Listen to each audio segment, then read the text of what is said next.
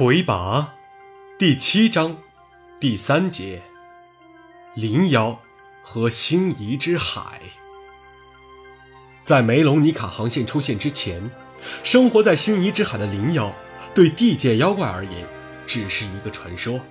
他们通常和海啸、灾难以及厄运联系在一起。对其他各族来说，这些女性就像海洋本身一样，充满着诱惑和凶险。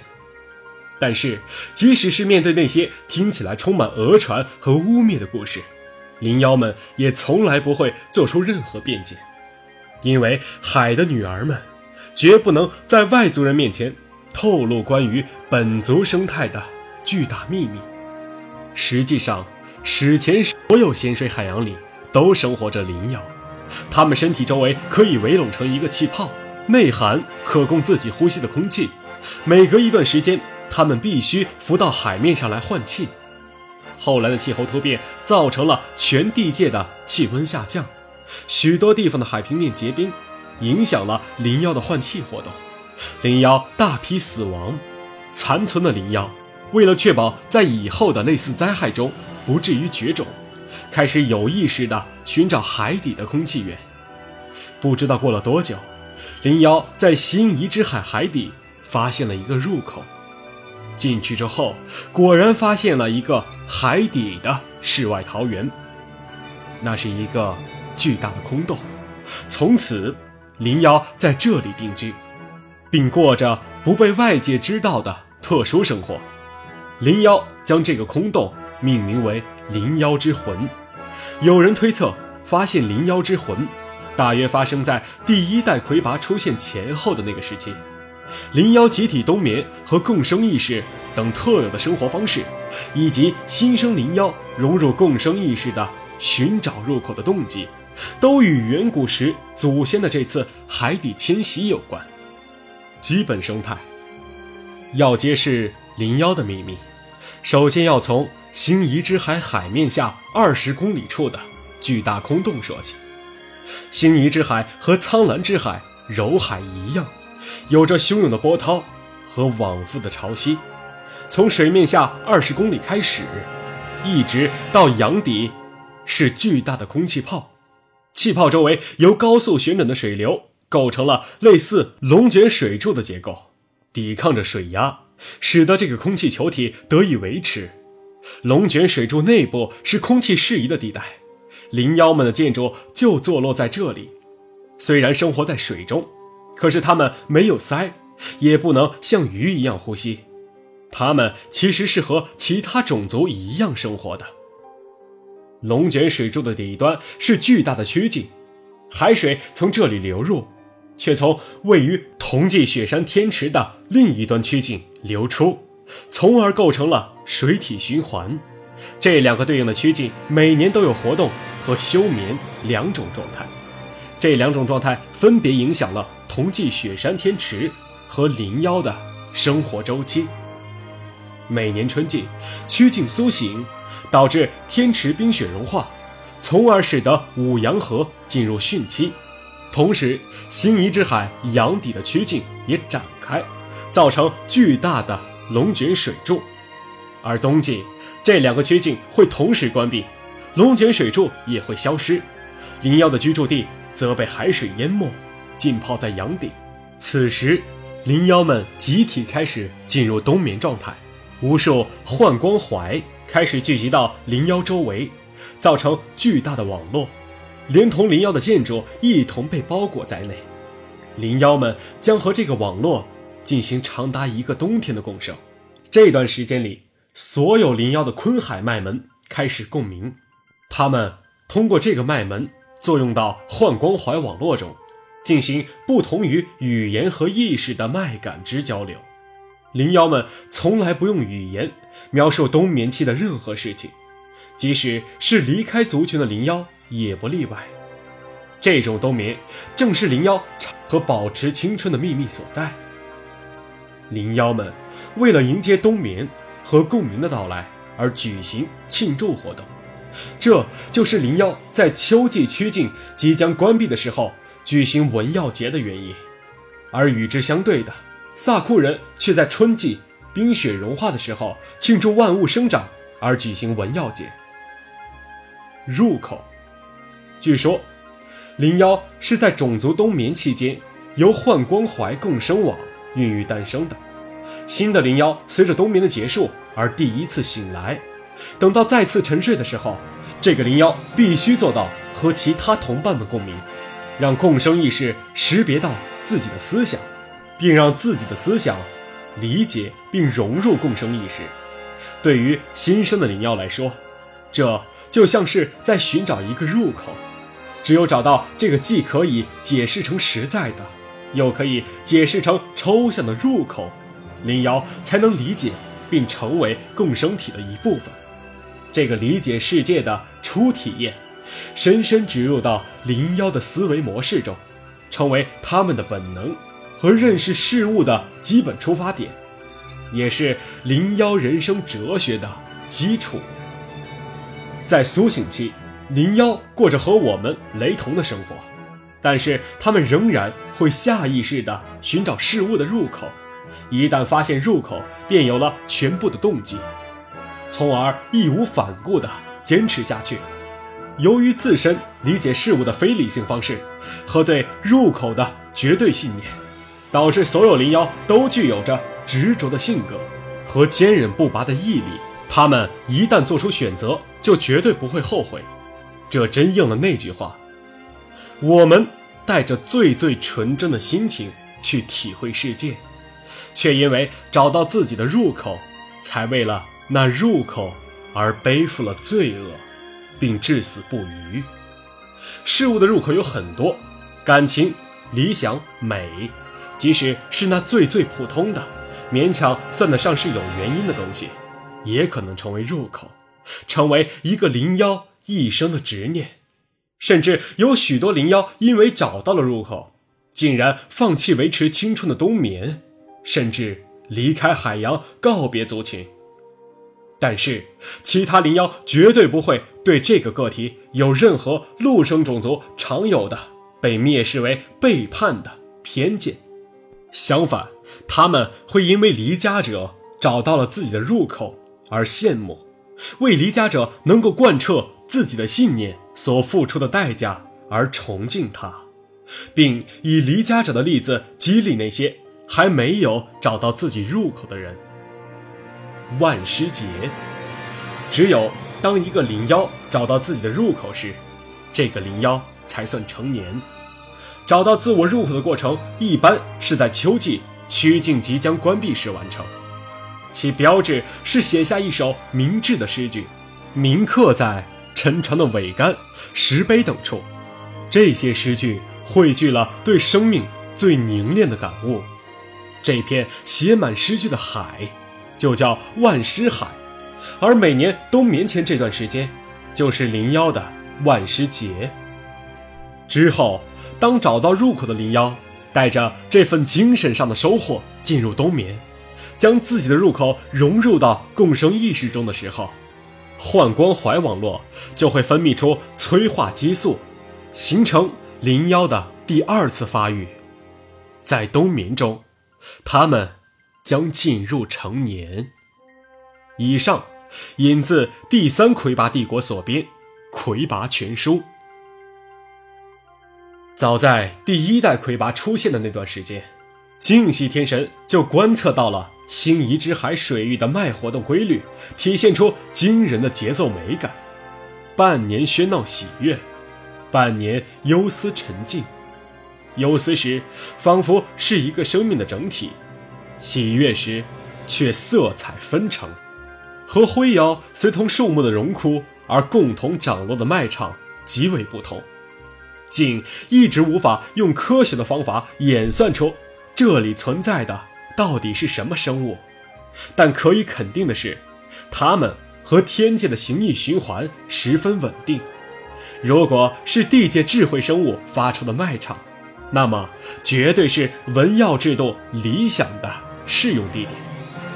天神们寻找星移之海智慧种族的尝试从未间断。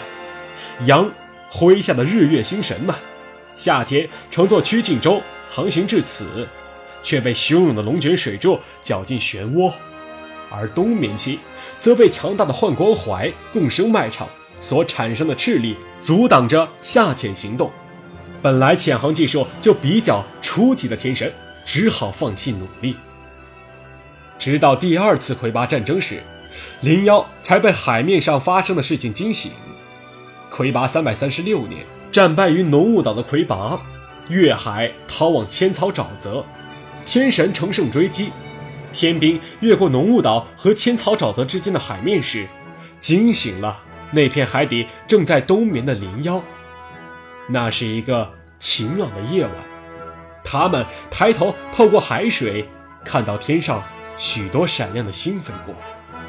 从此，这片海有了一个美丽的名字，即心仪之海。之后，灵妖开始密切关注着海面上的事情。魁拔三百四十五年，一只逃亡的兽国灰妖战船向西南寻找新的庇护所。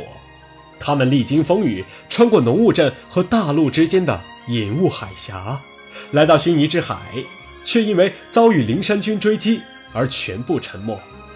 他们的尸体和文药落到灵妖的主城，这件事刺激了灵妖们。他们第一次接触到其他种族，并第一次接触到文药。原本和谐的封闭系统，面临着是否融入宇宙境界的问题。灵妖们捡到陌生的文药，虽然不认识它，可是他们天生的坤海脉门，很容易的感受到了文耀特殊的脉场。灵妖仿佛找到了一个入口。魁拔三百四十五年，灵妖派遣一名密使波琴，经由苍蓝之海北溯，从兽族码头登陆。找到天神宴，并汇报了南阵营的秘密情报。天神不久根据灵妖提供的情报，歼灭了魁拔。在提供情报时，波琴还传递了一个信息，就是整个灵妖种族希望能够成为更大的世界的一部分，让冬夏更替的节律和整个世界一同呼吸。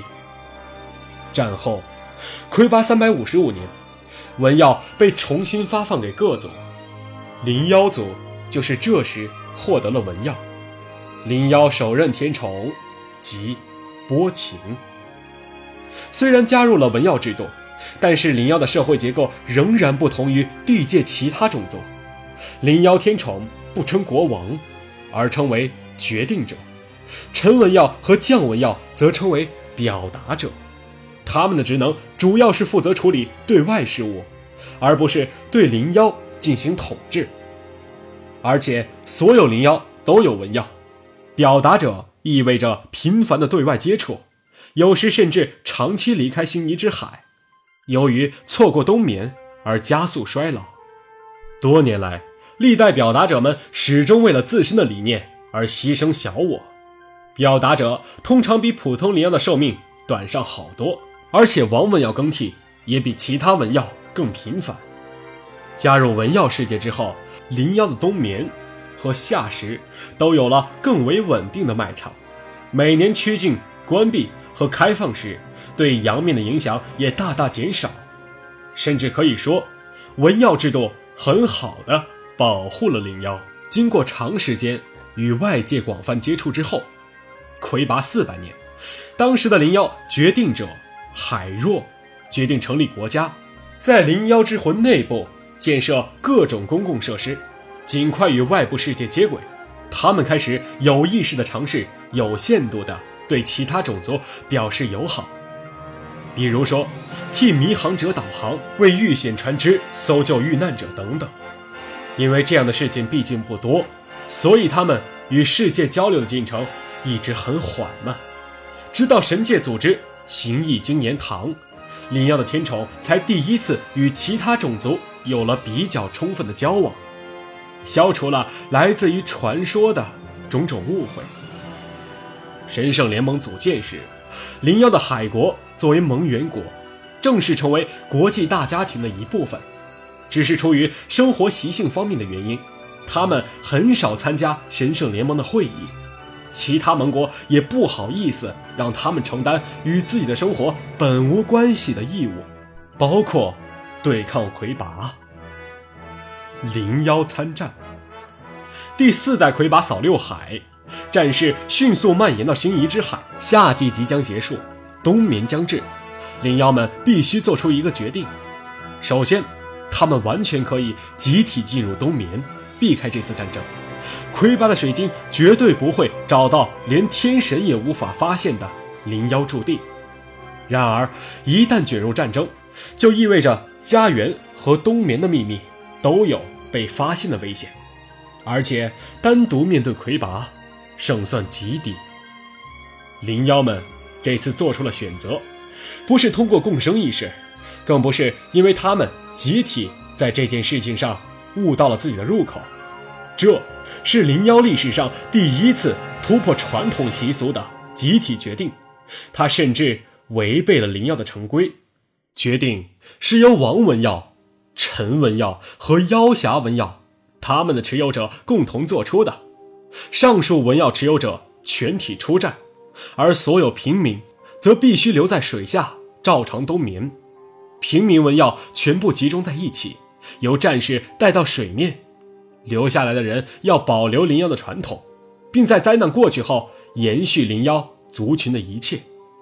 战士们乘坐着水晶之魂战舰浮上心仪之海，在散落着尸具和桅杆的海域与魁拔的海军对峙。他们把所有文药都装在一艘船上。灵山军的海军看到这样的景象，当即便明白了，这些战士是为了保护这片海域而进行的自杀式抵抗。虽然灵山军依旧毫不留情地击溃了灵妖的军队。但是之后却绕过了灵妖主城上方的万尸海，在灵山会统治时期，残存下来的灵妖们继续着他们世外桃源般的生活。虽然一切与从前无异，但是每个人心中都平添了一份伤怀和悲怆。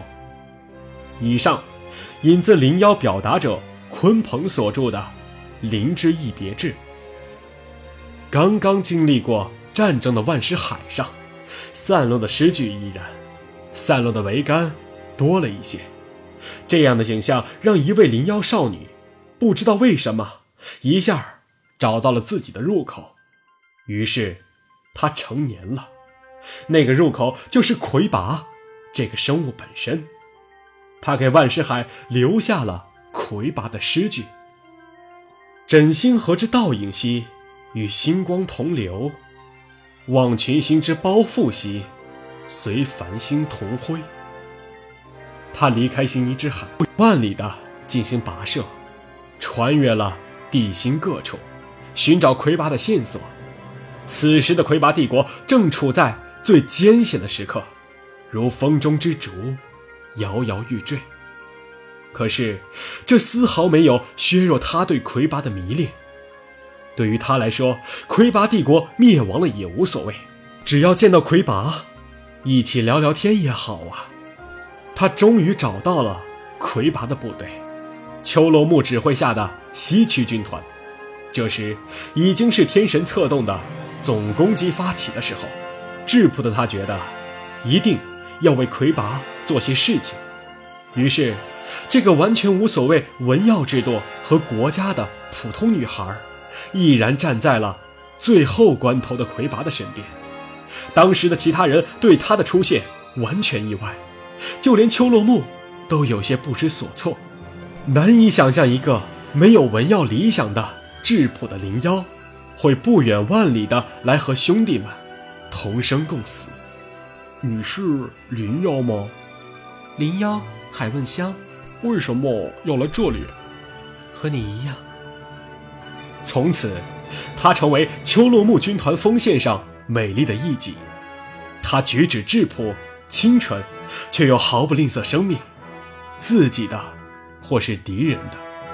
在交战前，他总是要主动而真诚地劝敌人退却，告诉他们将面临的危险，给他们时间逃跑。但这在敌人看来，无疑是荒唐可笑的。谁也不拿她这么一个小女孩的话当回事，他也从来没有成功的说服敌人退却过，每一次都是他被对手的愚顽和轻视毁掉了耐心。无奈的叹一口气，不耐烦的把对手一举歼灭。与美丽身姿、善良性格形成鲜明对比的残忍招数，不但大量吞噬了敌人的生命，也让邱罗木等同伴看了炸舌。人们第一次见识到了灵妖独门脉术的可怕。你就是灵妖海问香吗？我一直听说你，不论是从战友口中，还是敌人口中，灵妖因你而美名传播。这是魁拔第一次见到他时说的话。海问香看着魁拔，没有说一句话，也没有特别的表情。后来，海问香作为魁拔军作战英雄。多次见到魁拔，也是一直远远的看着魁拔，不说一句话。